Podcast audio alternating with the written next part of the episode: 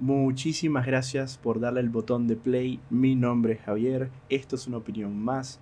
Y bueno, como siempre, inicio mis episodios diciendo, si eres nuevo o nueva y no sabes quién soy, nunca has escuchado una opinión más, eh, quería comentarte que no soy psicólogo, ni tampoco soy psiquiatra, ni psicoanalista. Simplemente eh, soy una persona que quiere compartir algunas anécdotas, reflexiones, historias, etcétera, etcétera que me han ayudado eh, y tal vez te pueda ayudar, te pueda servir, eh, así sea por entretenimiento o, algo que te pueda aportar, a mí me haría muy feliz.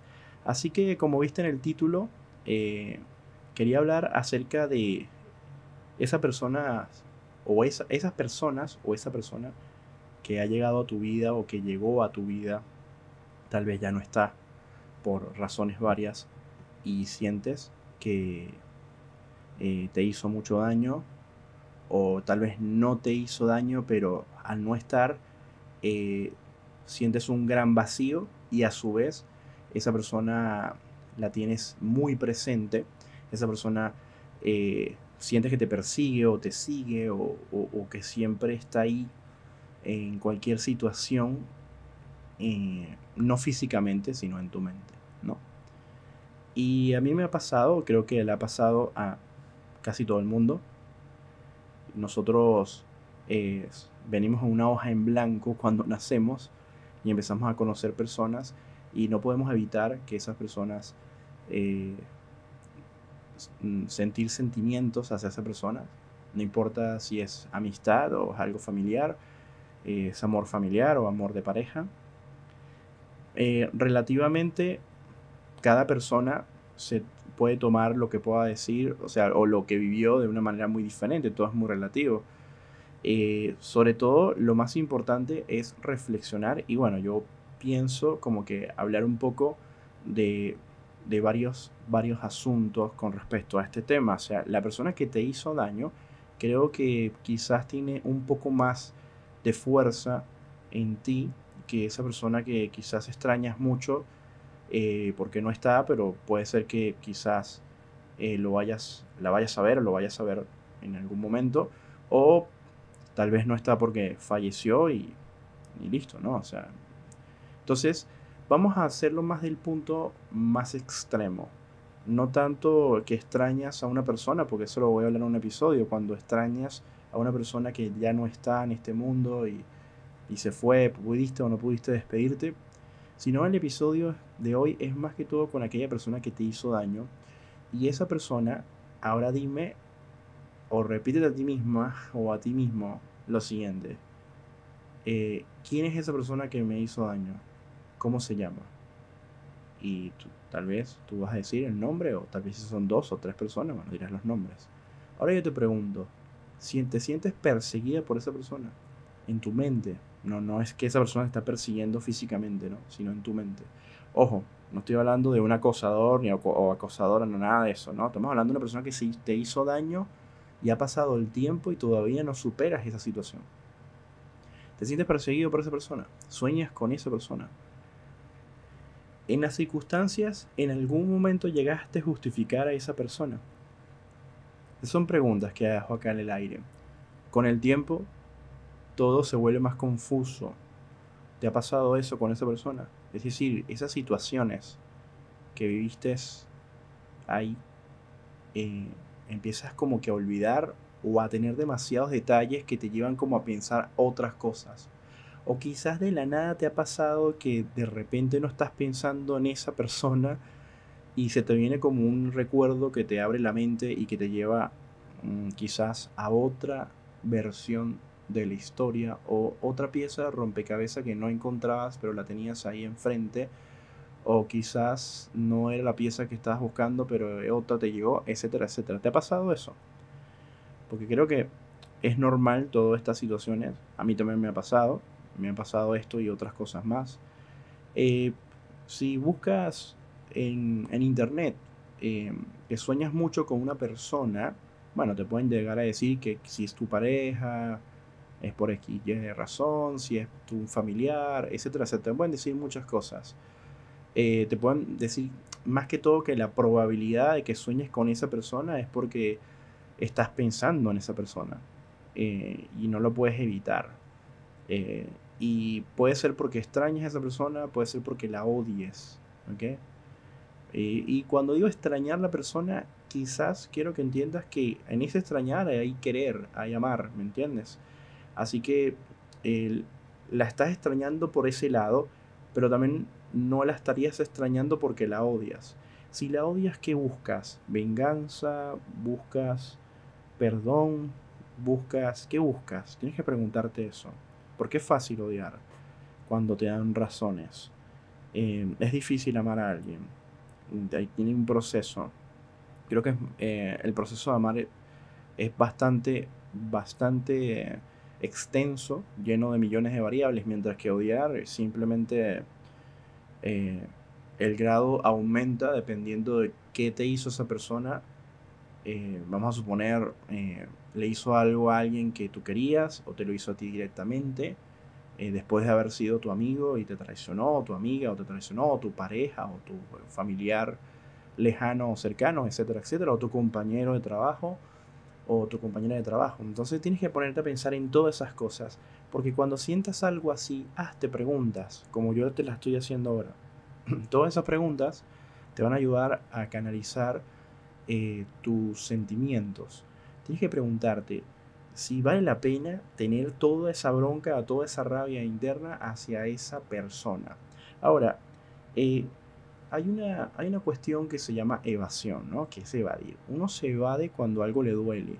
A veces quieres evadirte eh, porque no quieres, quieres dejarlo de ese tamaño porque te duele tanto que, que lo quieres evadir.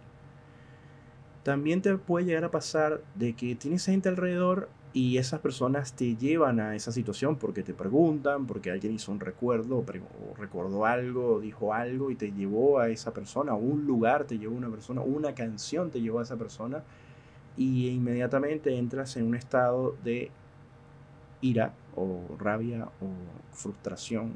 Me imagino que te ha pasado eso. O que es natural. Entonces, ¿cuál es el objetivo de este episodio? Porque acá he hecho una pequeña intro. Eh, es muy fácil que alguien tome un micrófono, sin importar lo que sea, o se pare enfrente tuyo, o te lo diga por medio de un libro, o en un video de YouTube, en una charla con 30 personas, o vas al psicólogo y te lo dice. Es muy fácil para la persona que está fuera de ti decirte que odiar está mal, porque creo que lo sabes, ¿no? O sea, está mal, eso no es nada bueno, no te va a llevar a ningún lado, eh, tienes que superar a esa persona de otra manera, tienes que buscar el perdón, y más si vas por el lado religioso, si por ejemplo hablas con una persona religiosa, te va a empezar a hablar de, por ejemplo, de Dios y te va a empezar a hablar una cantidad de cosas, ¿no? Sé que es muy fácil ponerse a decir eso eh, cuando uno está fuera de la situación, ¿no? Eh, yo sé que no es fácil, cuando le tienes rabia a una persona que te hizo mucho daño. Esa persona que te hizo daño te está persiguiendo de una u otra manera. Por sea por lo que te haya hecho. Es que hay tantos niveles de gravedad como hay tantos niveles de, bueno, no es tan grave, mm, lo puedo dejar pasar. Pero si le tienes rabia a esa persona es porque tú lo consideras y lo sientes grave. No sé qué te habrá pasado eh, con esa persona, pero bueno, yo te voy a contar mi historia. Una historia y cómo yo, con cada una de estas personas con las que me hicieron daño, yo lo he superado. Porque sí, lo he superado. ¿Sabes cómo? ¿Sabes cómo sé que lo superé? Porque no, no siento rabia cuando me entero de la vida de esas personas o sé algo de esas personas y eso es una satisfacción, porque la rabia no la puedes tapar, o sea, no, la puedes engañar, no la puedes evitar. O sea, no le tengo rabia, ni tampoco le deseo mal, eh, ni tampoco quiero venganza. Esos son eh, sentimientos que, son muy difíciles de tapar, son muy difíciles de quizás eh, como que tener un control sobre ello y, te estarías mintiendo si dices, ah, no, ya lo superé y en el fondo, ahora hago un paréntesis, ¿sabes? Si lo, si lo superaste diciéndoselo a otras personas, bueno, no pasa nada. Si tú quieres tener tu privacidad, eso se respeta, ¿no? Eh, lo más importante es que no te mientas a ti mismo o a ti misma. No sé si me entiendes. O sea, si no quieres hablar esto con nadie porque es tu decisión, no lo hagas. Si le, si le quieres mentir a otros porque no quieres entrar en tema, mm, no lo hagas. O sea, o hazlo. Es tu decisión. Eh, la pregunta es, y tienes que preguntarte, eh, ¿de quién vas a recibir la ayuda? ¿Quién realmente está dispuesto a ayudarte? Porque criticarte y decirte, ah, eh, voy a hacer otro paréntesis, porque esta parte es importante. Acuérdate que nada esto es guionado, yo no tengo un guion. Si tú tienes un problema y realmente tienes que superar algo, hay personas indicadas para unas cosas y para otras no. Entonces, eh, si hay personas que van a decir, ah, ya me tienes cansada con esa historia, ay, que tú eres una tonta, o eres un tonto, o eres un boludo, eres una boluda, eres un pelotudo, una pelotuda, eres un idiota, un idiota, ¿cómo te dejaste? O sea, ese, ese tipo de personas está bien escucharlas una vez. Pero con ese tipo de personas, escucharlas una segunda, una tercera vez, caes en un ciclo y bueno, tienes que revisarte porque esa persona ya de por sí tiene un rechazo con tu historia y contigo y simplemente no se lo banca y te lo está haciendo ver. Y para a ti tampoco te sirve porque es un disco rayado, ¿entiendes? Y te, y te está demostrando que aunque esa persona tenga o no tenga razón, estás en un estancamiento porque te están repitiendo exactamente lo mismo. Ahora, tampoco está bueno que una persona te esté criticando Después que tú te abriste, la pregunta es, ¿te abriste? ¿Pero para qué? ¿Para justificar o para aceptar culpabilidades? Porque acá es donde yo vengo, ¿no? Que ahí, ahí está una de las claves que, quiero comentarte. ¿Cómo yo superé esto? Bueno, asumiendo cuál fue parte de mi culpa. Porque sí, es que tenemos parte de la culpa. ¿Ok? Y también hay un azar. Hay un juego de azar en todo esto. Entonces, quiero que entiendas que cuando te abres a los demás para contar un problema, porque debes tener como que en cuenta que esas personas deben importar algo para ti, porque si no, no, lo harías. Aunque yo conozco personas que le cuentan su problema a gente eh, sin filtros. Eso, bueno, espero que no seas una... Perdón, eh, perdón, espero que no seas una persona de esas, de ese tipo de personas, porque no está bien mostrar tus problemas a gente desconocida, sobre todo en grupos de trabajo o en, en universidad, porque esa vulnerabilidad te la van a restregar en la cara después porque son gente quizás inmadura o igual de negativos y pesados que, que la misma persona que te hizo daño. Entonces, eh, está bueno a veces cerrarse y respetarse y quererse uno mismo y saber a quién contar las cosas. Y es preferible a veces buscar siempre personas que, que sean mm, más eh, ecuánimes a la hora de contarte algo, porque la gente que te lo va a decir de manera tajante lo vas a tener de gratis, ¿ok? Sino una es una persona ecuánime, es una persona que te escuche y que, y que te hable y te diga y te haga razonar, que te haga pensar. Esa es la persona que te puede ayudar un poco más. Una persona que te haga pensar, que te haga reflexionar, no una persona que te esté atacando diciéndote cosas que ya tú quizás ya sabes o que ya escuchaste con un tono imperativo, con un tono de, diciéndote, atacándote y diciéndote, mira, tú eres una tonta, etcétera, etcétera, lo que estaba comentando anteriormente.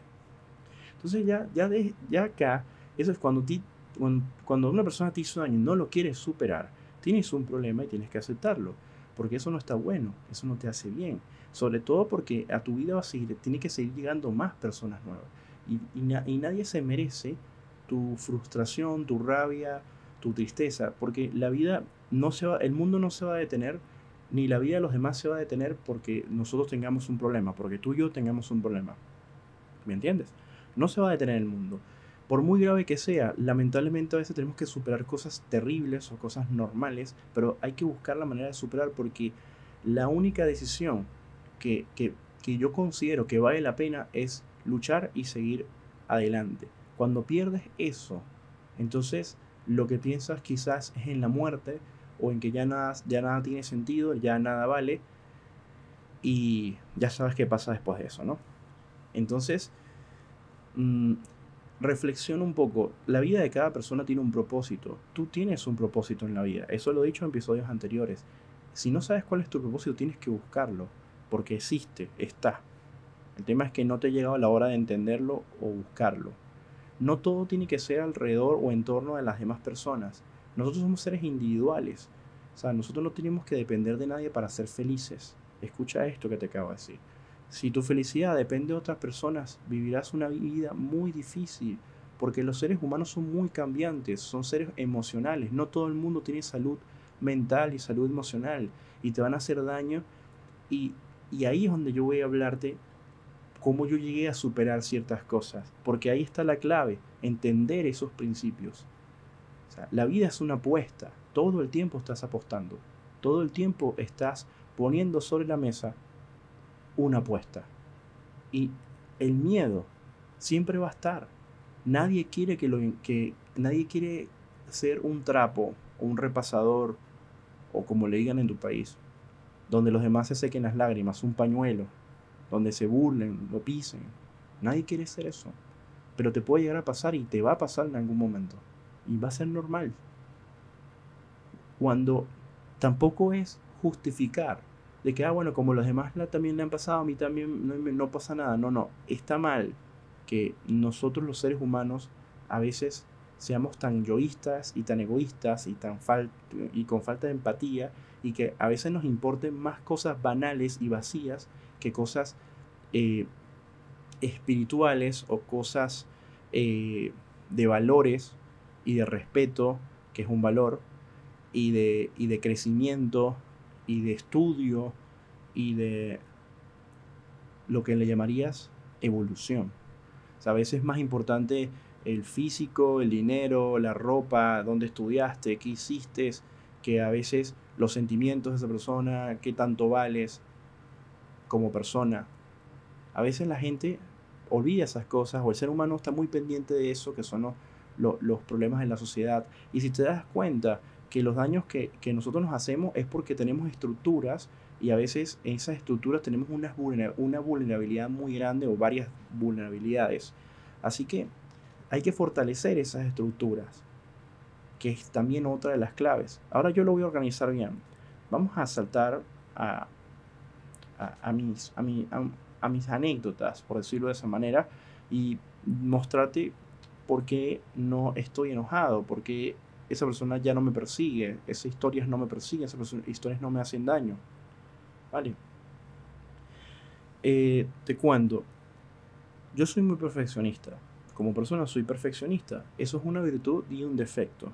Es una virtud porque puedo hacer grandes cosas y de calidad pero a veces por lograrlo cometo errores o me obsesiono. Entonces tuve que aprender a mantener un balance en ambas cosas. Eh, mi comprensión del perfeccionismo eh, es muy diferente al concepto que tienen otras personas. Para mí hay gente que te puede llegar a decir que la perfección no existe. Para mí la perfección sí existe, pero caduca muy rápido. Te voy a dar un ejemplo. Si tú vas a la cocina y ves tu heladera o tu nevera, es perfecta. ¿Por qué? Porque cumple la función. Eh, ahora, si tomas un vaso de agua, un vaso, y le echas agua adentro, es perfecta ambas cosas. Y si está fría, más. ¿Y ahora quién decidió todo eso? Lo decidiste tú. Porque no deseabas otra nevera o otra heladera mucho más costosa y esa te hacía feliz, porque no necesitabas ni una menos ni una más y está funcionando. Porque tu vaso de agua es perfecto está frío y ya. Eso es perfección. Ahora, cuando empiezas a darle, se empiezas a sentir insatisfacción en decir, bueno, ya esa nevera no me gusta o esa heladera no me gusta, o empiezas a decir, no, este vaso, mm, nada, hay que cambiarlo ya, no sé, no me gusta.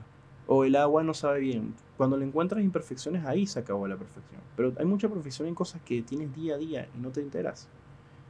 Y bueno, eso yo lo entiendo porque soy perfeccionista y entiendo que lo que es la perfección. Y por ser perfeccionista, me gusta sin querer y sin darme cuenta que todas las cosas estén bien y eso me hace ser controlador. Sin querer, me di cuenta que yo era controlador. ¿Controlador de qué? De que quería que las cosas estuvieran bien. Entonces me forzaban, me forzaba a que las cosas estuvieran bien. ¿Me entienden? Eso está mal. Porque si yo quería algo en la vida, con, y tenía, involucraba a seres humanos, Quería que todos estuvieran felices, quisiera que todo el mundo estuviera en confort, quisiera que todo el mundo fuera comunicativo, que lo arregláramos todo hablando, que eh, no nos tuviéramos tristes, que, sonriéramos a la vida, que siempre si había un problema le buscáramos la vuelta y lo solucionáramos.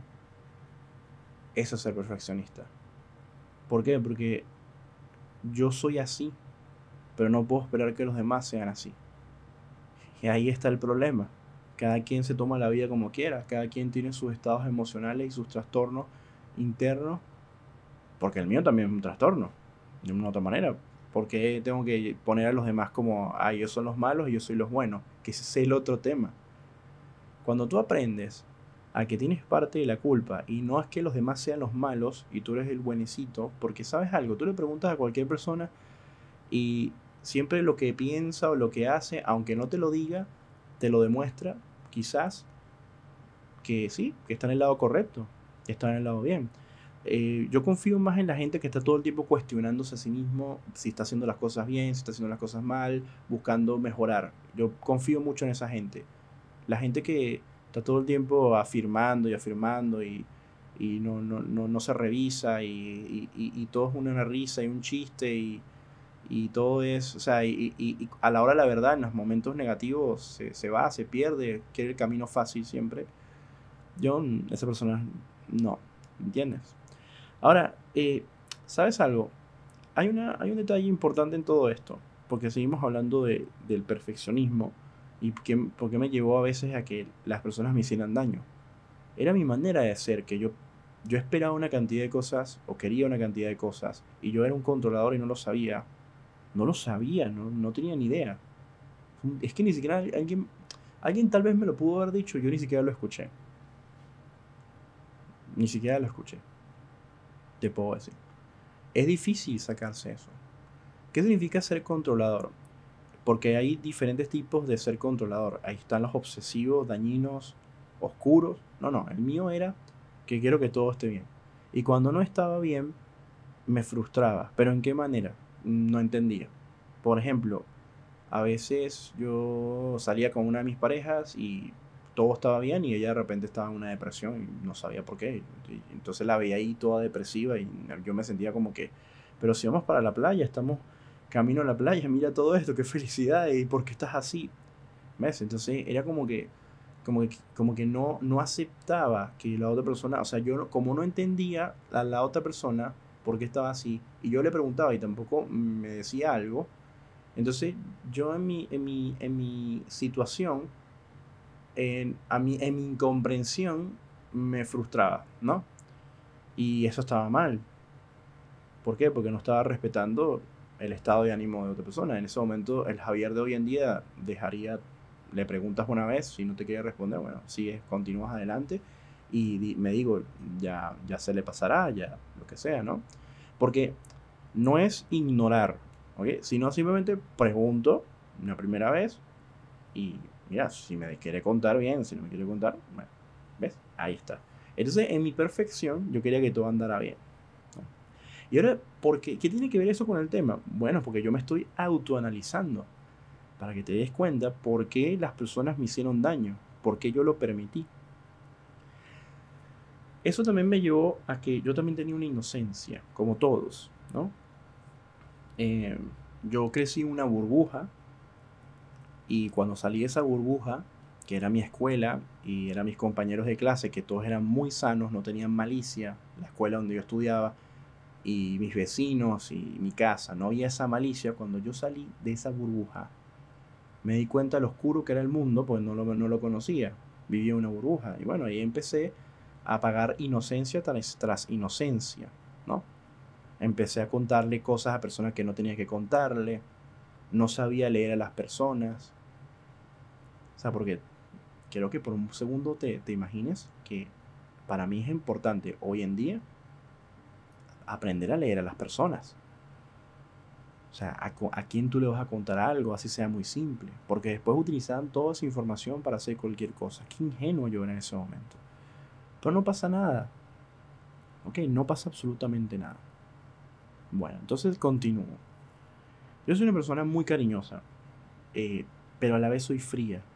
Y tú dirás, pero ¿qué es eso? ¿Cómo puede ser cariñoso y cómo, puede ser frío? Bueno, te cuento. Esto le pasa a muchísima gente. Tal vez te pasa a ti también. En una línea, yo te pongo una pared y soy muy frío. Muy, muy frío. Hola, tal, no sé qué, tal, tal, el fin de la historia. Pero si yo te tomo cariño, soy otra persona. Y eso le pasa a muchísima gente. Y eso no es desconfianza, ni nada de eso. Simplemente que no me nace. No me naces. Si no te tengo cariño, no me nace. Así de sencillo, porque no te voy a ser hipócrita. Pero tampoco te hago la mala onda, porque no confunda. No es que haya hostilidad hacia la otra persona, no. Simplemente que soy serio. O sea, simplemente, ajá, hola, ¿cómo estás? Ajá, sí, sí. Bueno, bien, muchísimo. Ah, serio. Yo soy muy serio y muy educado. ¿Ok? Yo soy muy educado y muy serio porque a mí me educaron para ser puntual, educado, respetuoso, etcétera, etcétera. ¿Ok?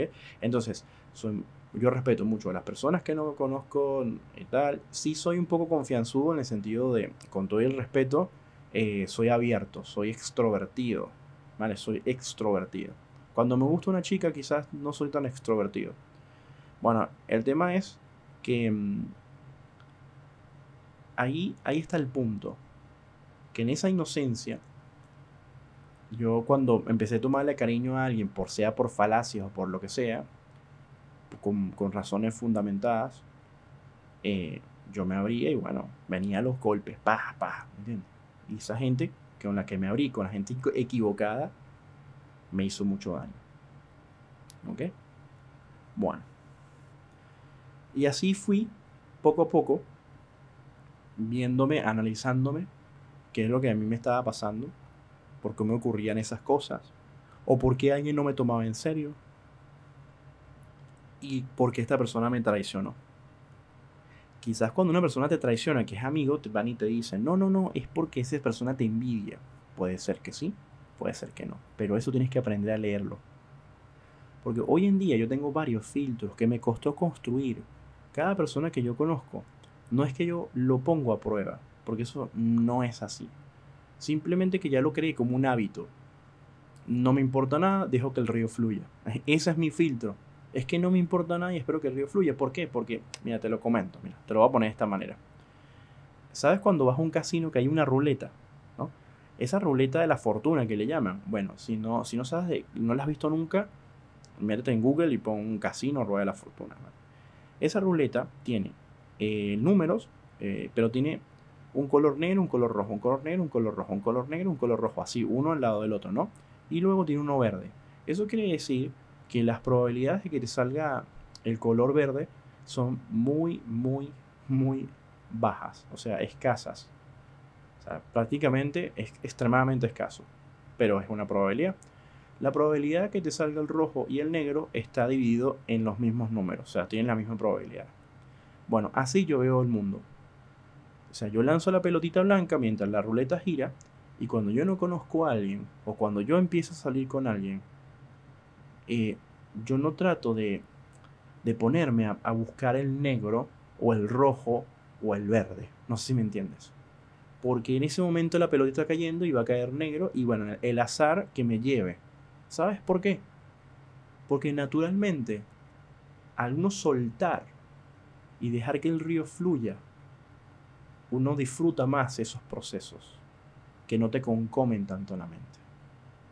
Por mucho que te guste esa persona, o por mucho que, quieras conocer a esa persona por lo que sea, o sea, los pensamientos te concomen. A mí me concomían los pensamientos. ¿Y qué será? Y no sé qué. ¿Será que le gusta? ¿Será que no le gusta? ¿Será que le caí bien? ¿Será que no sé qué? ¿Será que no le gustó tal cosa? ¿Que miró para un lado? ¿Que habrá pensado?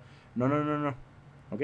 Porque ahí te estás abriendo para, para algo. Si esa persona no tiene salud mental o esa persona realmente no le importas, eh, se va a burlar de ti o va a hablar mal de ti, etcétera, etcétera. Yo conocí a, alguien que no, que yo empecé a salir con, con ella y de verdad es una buena chica, pero tiene unos, unas costumbres que mm, son, primero, una persona que se queja mucho por cualquier cosa, una persona que es muy difícil verla que reconozca algo. O sea, es una persona muy difícil que reconozca algo. Otra cosa que hace esa persona que yo me di cuenta nada más teniendo dos días saliendo, o sea, dos oportunidades saliendo con ella, es eh, que te cancela. Porque si tú de repente le dices, ah, mira, uy, no, bueno, estoy muy cansado, no he descansado, tal, vaya y te dice, ¿tú tienes un hijo? No, no tengo, bueno, yo tengo una hija, entonces em, tú no sabes qué es tener hijos, o sea, y cuando tengas hijos y vas a saber que está cansado. O sea, eso, aunque sea una opinión, o sea, el tono con que lo dice o la manera con que lo, lo está diciendo es como que te está desprestigiando el hecho de que tú estás cansado o que, te sientes cansado. Y no respeta y, y, aparte que es una verdad absoluta que te está poniendo sobre la mesa. ¿Me comprendes? Es una verdad absoluta. Y yo se lo comento y le digo, oye, una, una consulta nada más. Eh, pero ¿por qué tengo que tener un hijo para saber qué es lo que es cansancio? Vamos, a hablarlo, me, me, causa curiosidad. O sea, de verdad no he dormido, he tenido mucho trabajo, he tenido pocas horas de sueño, estoy bastante agotado. Entonces, no, cuando tengas un hijo te va a pasar. está bien. Cuando ya, eh, cuando la verdad absoluta es la verdad que te lo ponen sobre la mesa y te, te cancelan de una, automáticamente, ¿qué haces? Déjalo pasar, pues no, no hacer nada. Es lo mismo que estoy diciendo con la ruleta. Ahora, ¿eso significa que yo quizás ya no me gusta esa persona, ya me decepcioné y me quiera ir. No, porque también uno tiene que ser tolerante, porque no quiere decir que yo estoy en el lado correcto y ella está en el lado incorrecto o viceversa. Simplemente que somos humanos, tenemos anécdotas diferentes y listo, ya. Es un tema que yo no, que me pareció tonto eh, de seguir debatiéndolo desde mi punto de vista y ella no habló más de eso, así que considero que también lo vio como que bueno. Entonces, eh, esa persona también le costaba muchísimo, eh, por ejemplo, ser sincera. Ahora, ¿cómo lo sé? ¿Cómo lo sé? Debido a que tenemos, eh, teníamos un par de amistades en común. Entonces, cuando yo, cuando las amistades en común, que mm, realmente voy a poner el nombre amistad, ¿ok? Porque mm, yo no, yo voy a grabar un episodio de lo que yo considero que es la amistad. Pero bueno, eh, ahí dice, no, tú eres mi amigo. Bueno, perfecto. Eh, la, la, palabra amistad. Tenemos una persona conocida, ¿ok? En común. Y bueno, cuando esa persona es conocida, de repente, de la nada, me están diciendo cosas que yo viví con ella, eso quiere decir que ella filtraba información hacia ella. Luego viene otro, otros detalles. A mí me gustan mucho los memes. Y como yo soy una persona que no me ofende nada, ¿ok? Y si algo no me parece, doy un argumento y ya, pero no me voy a molestar porque alguien piense diferente que yo. Yo comparto memes todo el tiempo en mi cuenta de Facebook. Y en, esa en, ese mundo de compartir memes tengo gente que comparte memes también. Bueno, esta persona se tomaba esos memes de una manera, algunos de ellos que tocaba su área sensible, se lo tomaba de una manera muy negativa. No solamente eso, sino que me hacía un comentario para debatir y luego iba directamente a contárselo a otras personas y la toxicidad de las otras personas que eran esos conocidos y me pasaban las capturas de pantalla de lo que ella decía. Bien, eso ya es suficiente como para yo decir, mira acá, esto es un lugar donde yo no quiero estar, o sea, esto es muy tóxico. O sea, primero porque para la edad que esa persona tiene, que uno, a veces uno piensa que la edad eh, es madurez y no. Yo digo que las experiencias de las personas, indiferentemente cuánta edad tenga o no, eh, te hace, hace la madurez. Tú puedes tener 60 años y escuchar este episodio y, y, ser una persona inmadura en muchas cosas. Así que no tiene nada que ver. Yo, yo soy inmaduro teniendo 37 años una cantidad de cosas. Así que no considero que la edad sea como que la verdad absoluta, como, ah, sí, edad es igual a experiencia y madurez. No. Hay de todo un poco. Entonces, el tema es que yo tal vez considero de que, bueno, una chica de 30 y pico de años no es una, no, y ya tiene una hija y como que, ¿sabes? Bueno, vamos a ver qué pasa, ¿no? Eh, entonces, va ahí y, hacen esas cosas y tú dices, bueno, filtra, ¿no? Y todo muy tóxico. ¿Tóxico en qué sentido? Eh, muy sencillo. La, la realidad es que esa persona me gustaba y le tenía mucho cariño. ¿Por qué? Porque con todas esas cosas yo la aceptaba. Después esa persona eh, siguió haciendo otras cosas que no, no vale la pena ni siquiera mencionar, pero quiero decirles que hay una situación.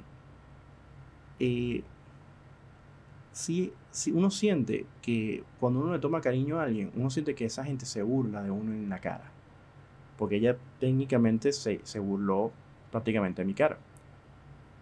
Y piensa que uno es tonto y te, y te, y te cuenta historias. Piensa, o sea, te, subestiman tu inteligencia en tu cara. Entonces, ¿qué hice yo? Muy educadamente hablé con ella y me fui a su vida. Y bueno, por lo menos lo aceptó.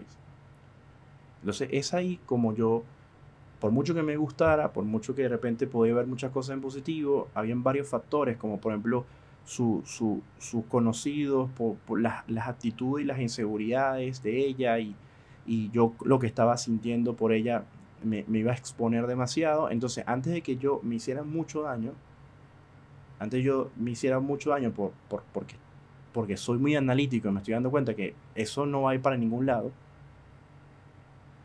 Así que bueno, decidí apartarme. Y con esto doy la intro de eh, una persona que prácticamente me hizo creer que esta fue la persona que más me hizo daño, me hizo creer una cantidad de cosas para obtener algo de mí. Y luego que lo obtuvo, me soltó. Esa es la historia. Eso me dolió muchísimo en mi vida. Me dio en el orgullo, me dio en todo me sentí como un idiota, como un imbécil, como un pendejo, como todo lo que tú quieras poner, me sentí malísimo. Pero tú sabes qué fue lo peor de esa persona.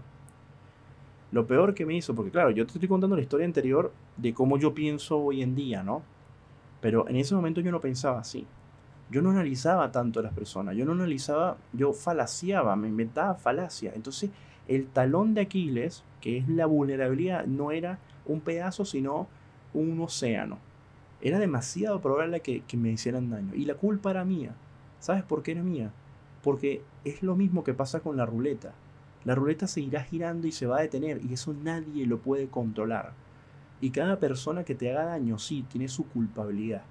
Pero uno, si uno, si uno en la vida no aprende a analizar las personas, a tener tolerancia, a, a dejar que el río fluya, a tomar decisiones difíciles, entonces uno también tiene parte de la culpa. Si sabes esta información, tienes parte de la culpa. Si tú eres una persona inocente y viene alguien con mucha experiencia, no importa qué edad tenga, y te hace daño, es mucha, esa persona te está enseñando lo que yo te estoy diciendo ahora, pero esa persona tiene la culpa. Porque incluso sabiendo que te apuesto que lo sabía, que eras inocente, te perjudicó y te dañó. Y eso es muy diferente a lo que estoy hablando ahora. Lo que estoy hablando ahora es que si te ha pasado varias veces, y esa persona te hizo daño y te sientes perseguida por esa persona, sueñas con esa persona, es porque la tienes en mente, porque quizás la odies, porque quieras venganza, porque la quieres sacar del medio, porque la tienes presente en todo, porque muchas cosas te recuerdan a esa persona. Y la única respuesta que te puedo dar es que si sigues odiando esa situación, seguirá pasando. Tienes que perdonarte a ti mismo o a ti misma por todo lo que pasó. Porque así esa persona te ha hecho daño, esa persona lamentablemente tú no puedes hacer nada porque sería completamente ilegal hacer algo. ¿Qué quieres hacer? A ver, buscarla y arreglar las cosas. Primero, ¿para qué arreglar las cosas? A ver, si, si el daño fue más de esa persona hacia ti. Y bueno, mejor, a mí me encantaría que de repente esa persona venga y te pida disculpas, ¿no? Te pida disculpas, oye, sería bueno, pero la pregunta, ¿estás preparada o preparado para, para, para aceptar disculpas? Porque esa es otra. Si tienes demasiado odio, resentimiento y rabia, no lo vas a aceptar. Una cosa lleva a la otra, lo que, a lo que quiero hacer referencia. Entonces, esa persona me hizo daño porque yo lo permití, por, por no saber, por ignorante. Y yo permití muchas cosas. Esa persona jugó con mis sentimientos, me engañó, se hizo pasar por una, lo mantuvo, se hizo pasar por porque sí, porque me quería, porque esto cuando ella esa persona logró lo que quería, cuando lo logró, me dejó tirado, enamorado, con, mil cosas, porque claro, alimentó muchas, muchas cosas de esas. Me sentí tan mal, me desplazó, me sacó del norte, yo venía caminando por un sendero enfocado y me, sacó. Entonces, yo mira, todo, esa, esa situación me enseñó tantas cosas. Me dijo, yo no puedo estar, eh, yo, primero mi felicidad no puede depender de nadie. Segundo, que mis metas y mis proyectos, mis cosas y mis propósitos no los puedo abandonar por nadie. ¿sí?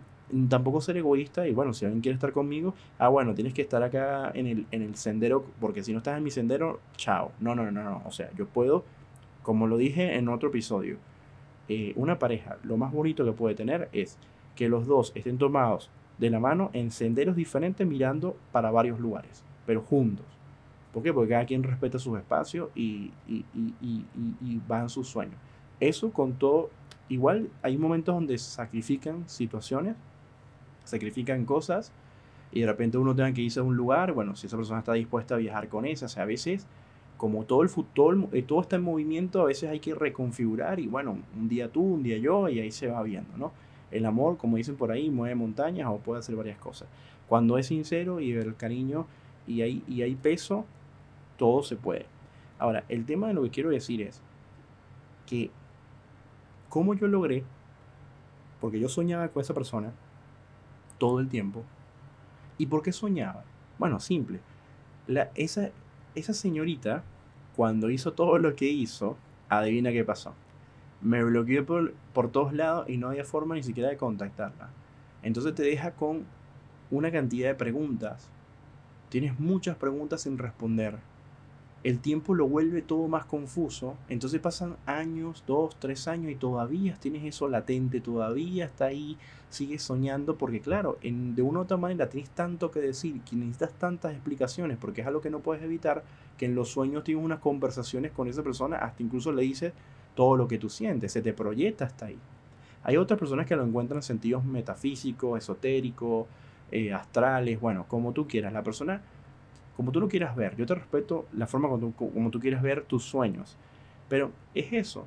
O sea, es, es tanto la conmoción que hay ahí, que la represión que hay ahí, que estás y no está bueno eso, hay que soltarlo. Y cada quien lo suelta a su tiempo.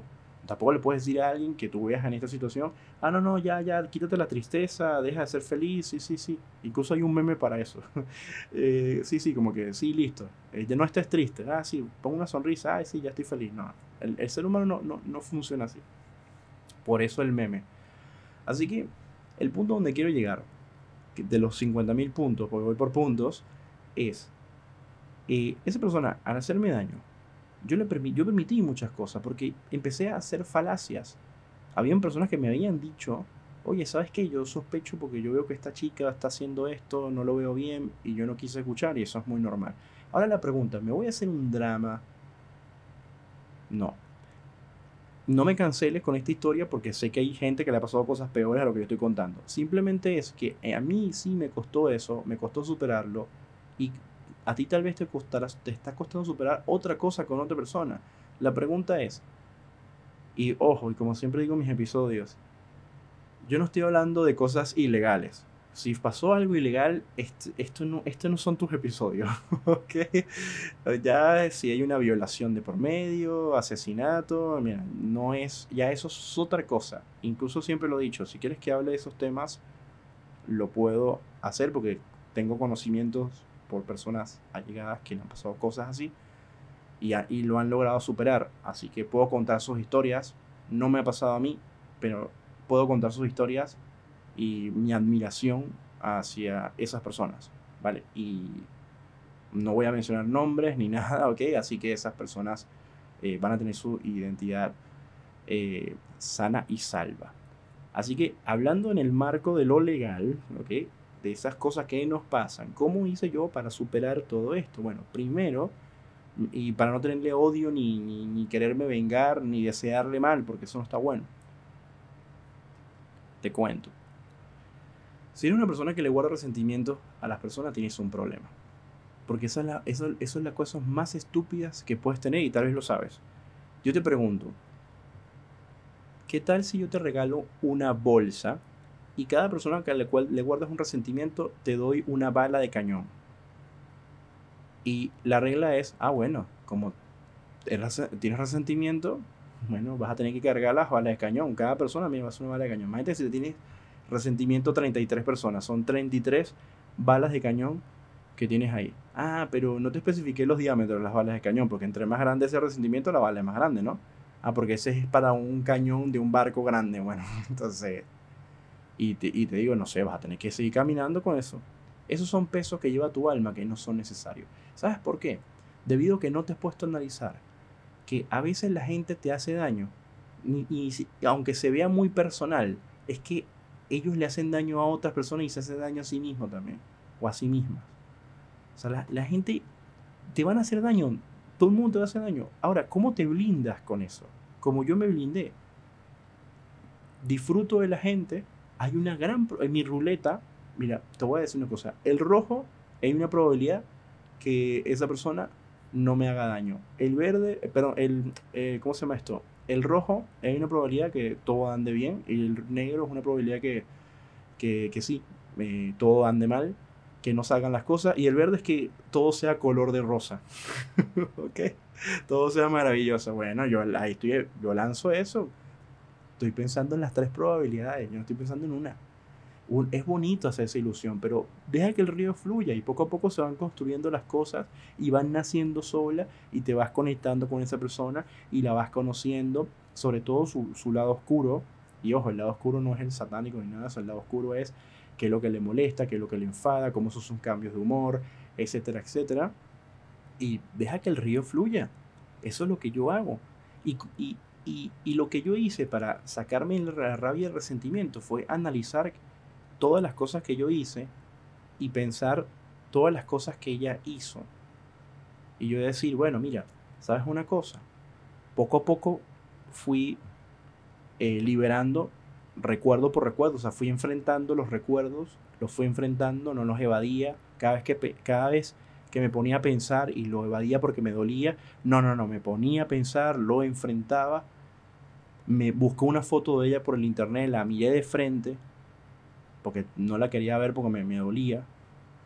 Y la fui enfrentando, fui enfrentando, fui enfrentando y, y entendiendo de que esa persona tenía sus razones eh, frías y macabras o como lo quiere decir, pero yo le doy gracias por haberme mostrado toda esa oscuridad y todo eso porque me, me hizo, me hizo otro, otra persona. Me, fue más positivo, hoy en día lo considero que fue más positivo que negativo. ¿Por qué? Porque si yo no hubiera vivido eso, yo no me hubiera hecho una cantidad de preguntas. Eh, pero sí me puse a la defensiva con otras personas que no se lo merecían. Y eso también me hizo reflexionar. ¿Saben por qué? Debido a que el ser humano de hoy en día está construido con más salud emocional. Y si viene una persona a mi vida, sea amigo, sea pareja, esa persona no va a pagar los platos rotos de mis errores o del daño que me hicieron otras personas. Ese es la meta que yo me propuse.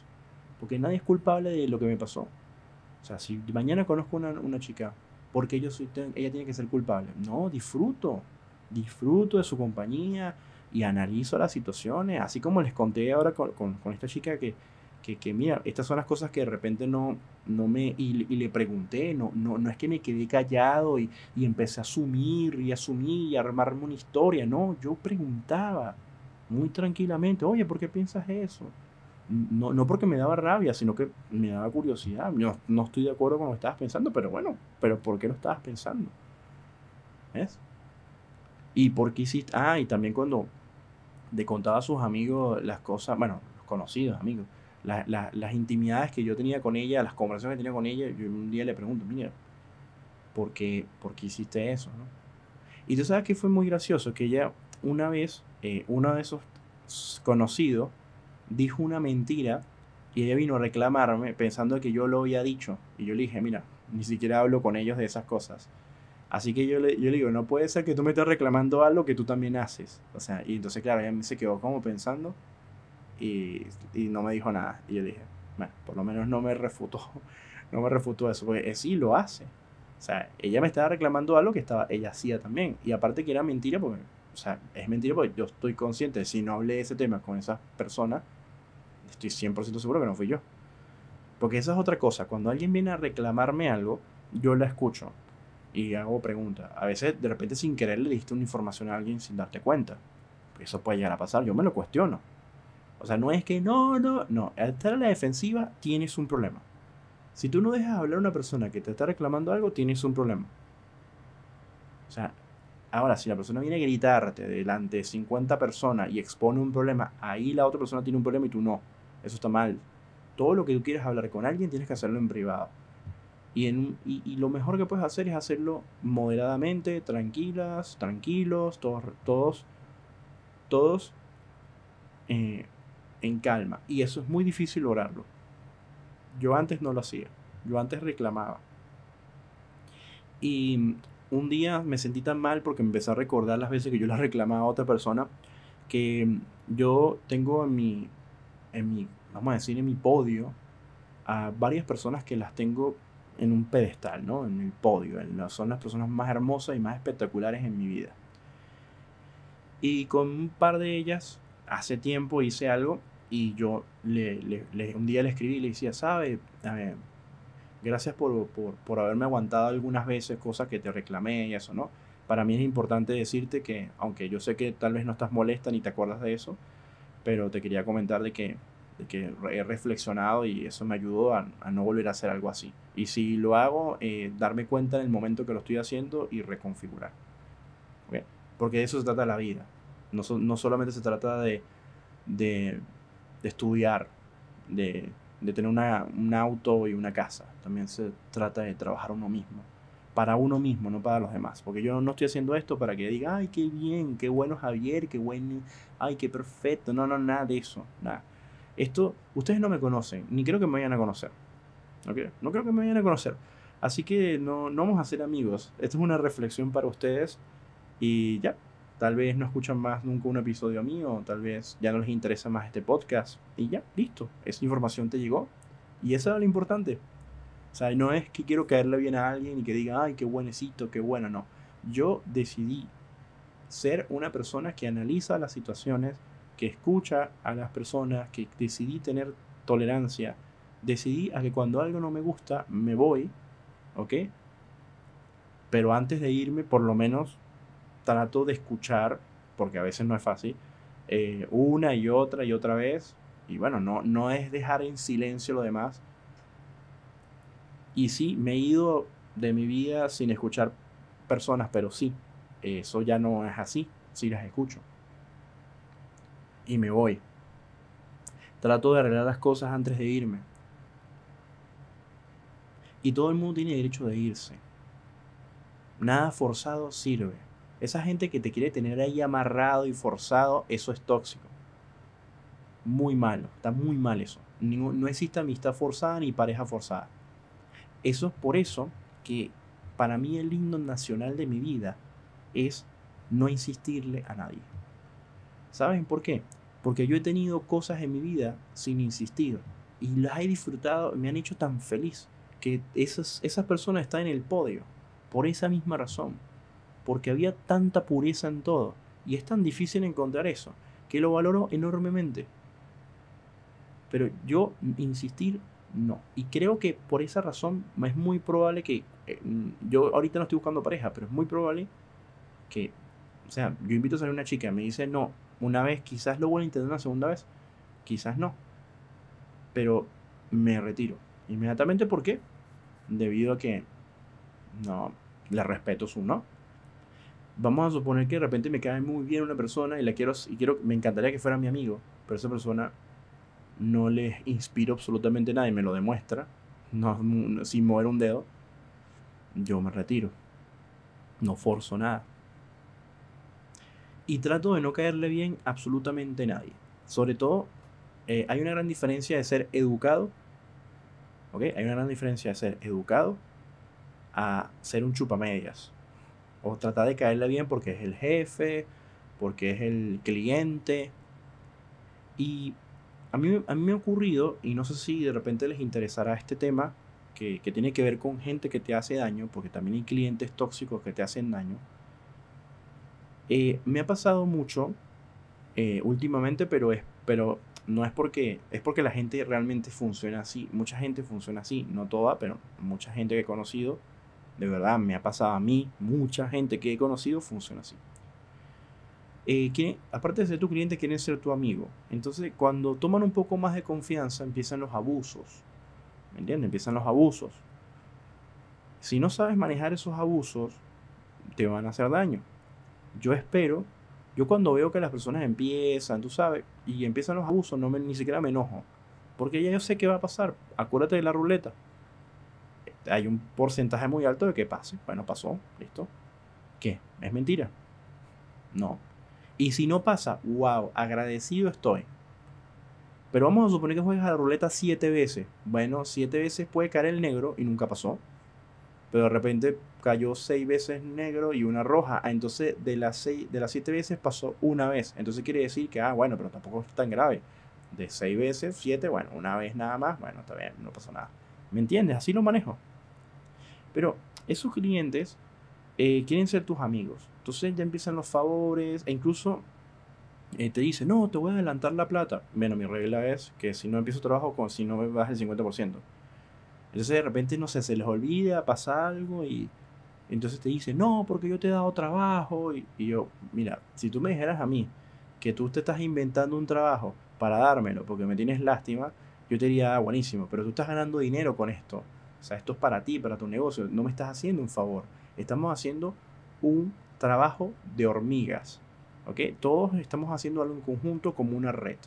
Entonces, quítate eso de que, de que me estás haciendo un favor o que no sé qué. ¿Ves? ¿Entiendes? Entonces, uno se va preparando porque uno entiende quiénes son sus amigos y uno se abre con sus amigos. Pero con la gente con la que hay dinero de por medio, no es que uno tiene que ser frío, no, uno tiene que ser educado, uno puede ser alegre, puede echar un chiste, puede pasarla bien, puedes incluso dar valor, ser un poco cariñoso en algunas situaciones, como que, oh, vamos a suponer se llama Cecilia, hola Ceci, ¿cómo estás? ¿Todo bien? ¿Cómo te ha ido? Perfecto, ah, qué bueno, fuiste de vacaciones, ah, qué genial. Y no, no, no por hipocresía, no, no, sino porque realmente me contenta que un cliente que se haya ido de vacaciones, por decirte un ejemplo, ¿no? Entonces, en ese punto, eh, no, no, tengo una cliente llamada Cecilia, porque eh, por, ese punto, ahí tienes, ahí tienes esa situación. Es, es fortalecer tu personalidad, buscar tu seguridad y entender que la gente usa recursos para, para poder no manipularte, sino poder encajar y tener empatía. Pero tú tienes que ser más inteligente y entender cuando una persona te quiere ser empático.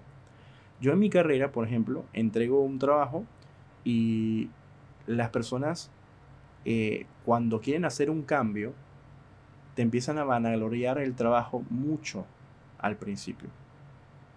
Es una cuestión que hacen inconscientemente. O sea, cuando yo empiezo a escuchar el audio o cuando yo empiezo a escuchar la llamada, que no me gustan las llamadas, por cierto, pues es, terrible las llamadas. Pero bueno, y si las, tengo que igual las acepto si me, me llaman. O el correo electrónico. Empiezo a leer. No está buenísimo, que nos encantó, no sé qué. Yo ya espero el pero. El pero ya lo espero. ¿Saben por qué? Porque inconscientemente la persona o conscientemente endulza, endulza, te hace para no herir tu susceptibilidad, no, eh, no, no, no, quiere irte bajo ninguna circunstancia, entonces eh, te quiere, quiere ser empático y decirte, no, está buenísimo, pero es que, ¿ves? Y eso se debe a que nosotros en la sociedad tenemos mucha emocionalidad y a veces nos separamos nuestras cosas personales de nuestro trabajo. Yo sí lo separo. O sea, a mí quizás cuando vienen con mucha emocionalidad es donde de repente salto y digo, no, pero ¿por qué? Que es debido a clientes que me traen muchos sus problemas personales dentro de, del trabajo. O sea, vienen muchos. Y eso hace daño, hace daño al trabajo, le hace daño a uno al día a día, pero son clientes y uno tiene básicamente que hacer todas estas cosas. O sea, manejarlo de esa manera. Y, esa, y yo he tenido clientes que que, que prácticamente hacen pasar un mal rato. Y conozco gente que le ha tomado rabia a sus clientes y ha terminado mal en venganza y en insultos y una cantidad de cosas. No sé si me, si me explico bien. Así que no, no, lo, no importa, porque quizás en mis episodios a veces hablo mucho de parejas, pero creo que en la mayoría de la gente siempre tiene todas estas situaciones con alguien que ama. No sé por qué, ¿ok? Sí, eh, yo, o sea, sí sé el por qué más o menos, porque no, no, no el, el, el, ser humano es tan complejo que, bueno, eh, hay gente que tiene amor hacia objetos, así que no, puedo, no podemos generalizarlo todo. Pero el punto donde quiero llegar al final para despedirme es, eh, lo que le conté de los clientes es exactamente lo mismo. O sea, hay clientes que te hacen mucho daño y me pasó. me pasó que hubo clientes que me han hecho mucho daño porque están desestabilizados mentalmente. O sea, tienen ciertos problemas eh, y no saben resolver problemas contigo, sino que van y hacen un escándalo con todo y, son cosas que tienen solución porque no somos amigos, ¿me entienden? No somos amigos. Yo no te ofrecí mi amistad, ni te la pedí, ni tú tampoco. O sea, entonces quieren como una lealtad y una cantidad de cosas sin preguntar, viven de chismes, de cosas y de situaciones y después cuando hacen todo ese escándalo, se dan cuenta hasta dónde metieron los pies en el barro y después piden disculpas y quieren que uno pase la página como si no hubiera pasado nada y uno le dice, mira, sabes una cosa, todo en la vida tiene un límite. No le tengo rabia, no le tengo odio, no tengo resentimiento, pero fallaste en algo que es el respeto hacia la gente que está a mi alrededor y, son, y, y, respeto hacia mí y hacia ti y hacia tus familiares. O sea, hiciste un escándalo de una cosa que ni siquiera, ni siquiera dejaste hablar a nadie, al cliente, porque era un intermediario. Un cliente, es ese cliente intermediario. ¿eh? Le falta respeto al cliente, tú eres mi cliente, me falta respeto a mí. O sea, te empezaste a decir una cantidad de cosas que yo no, he, que yo no pienso. O sea, el cliente se fue enojado, va a hacer el trabajo conmigo, o sea, y te sacó a ti, entonces te molestas conmigo, yo no quería que eso me pasara, o sea, yo no pedí eso, pero el cliente lo pidió, o sea, no sé si me entiendes. O sea, y yo no, yo no llamé al cliente, ah, mira, trabaja ahora conmigo. No, no, entonces ella pensó que yo me robé el cliente, que yo la saqué. No, el cliente tomó decisiones solo, habló con ella, pelearon y yo de repente, nada, empezó a recibir llamadas. Y yo, ¿qué es esto? ¿Qué pasó acá? Es que ellos tuvieron un encontronazo, una pelea. Y esa persona te decía, no, tú eres mi socio, hacemos trabajo juntos, que no sé qué. Y yo, ¿qué pasa? Yo juego con la ruleta, por, por mucho que tenía un año conociéndola, yo, ¿sabes qué? ¿Cómo tomo yo los ejemplos? Veo cómo ella me cuenta las historias de cómo ella trataba o qué problemas tuvo con otras personas y cómo ella me contaba cómo reaccionaba con esa persona.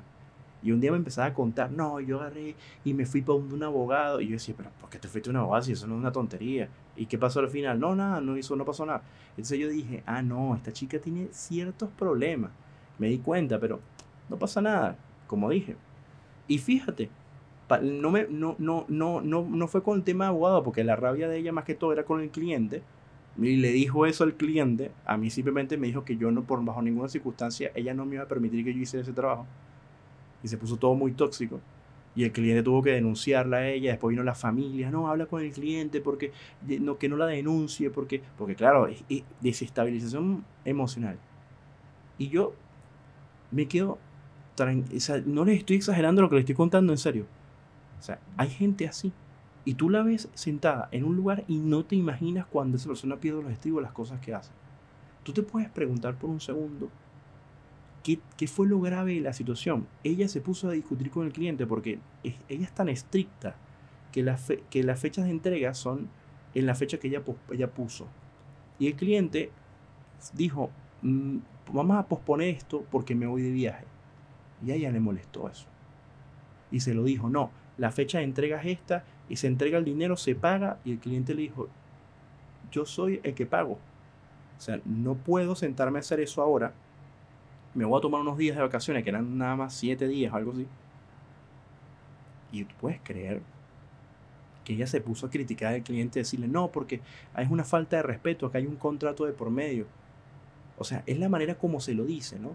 Claro, el cliente se puso a discutir con ella, le dijo, ¿sabes qué? No vamos a hacer ningún trabajo, yo lo voy a hacer con tu socio mejor, porque con él puedo hablar. Y yo no sabía nada, y de repente empiezo a recibir mensajes de tanto del cliente y de ella, y empezó a insultarme, a amenazarme, que si yo tomaba ese trabajo. Así, una locura. O sea, hasta amigos de ella tuvieron que meterse en el problema. Imagínate, o sea, desestabilización total.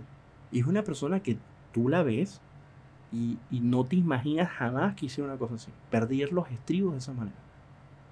Entonces empieza la familia a contar problemas internos, cosas que a mí no me interesan. No, que ella se medica, no, porque ella le pasaba eso antes, no había tenido un episodio. Y tú dices, Dios mío, pero no es para criticar a esa persona, sino simplemente que ni siquiera se me hubiera pasado por la cabeza que el problema era mucho más grave. ¿Entiendes? Y no la odio, pero por lo que hizo provoca, porque eso fue un rato amargo que me hizo pasar a mí y a, y, a mucha gente que, estaba, que involucró de gratis.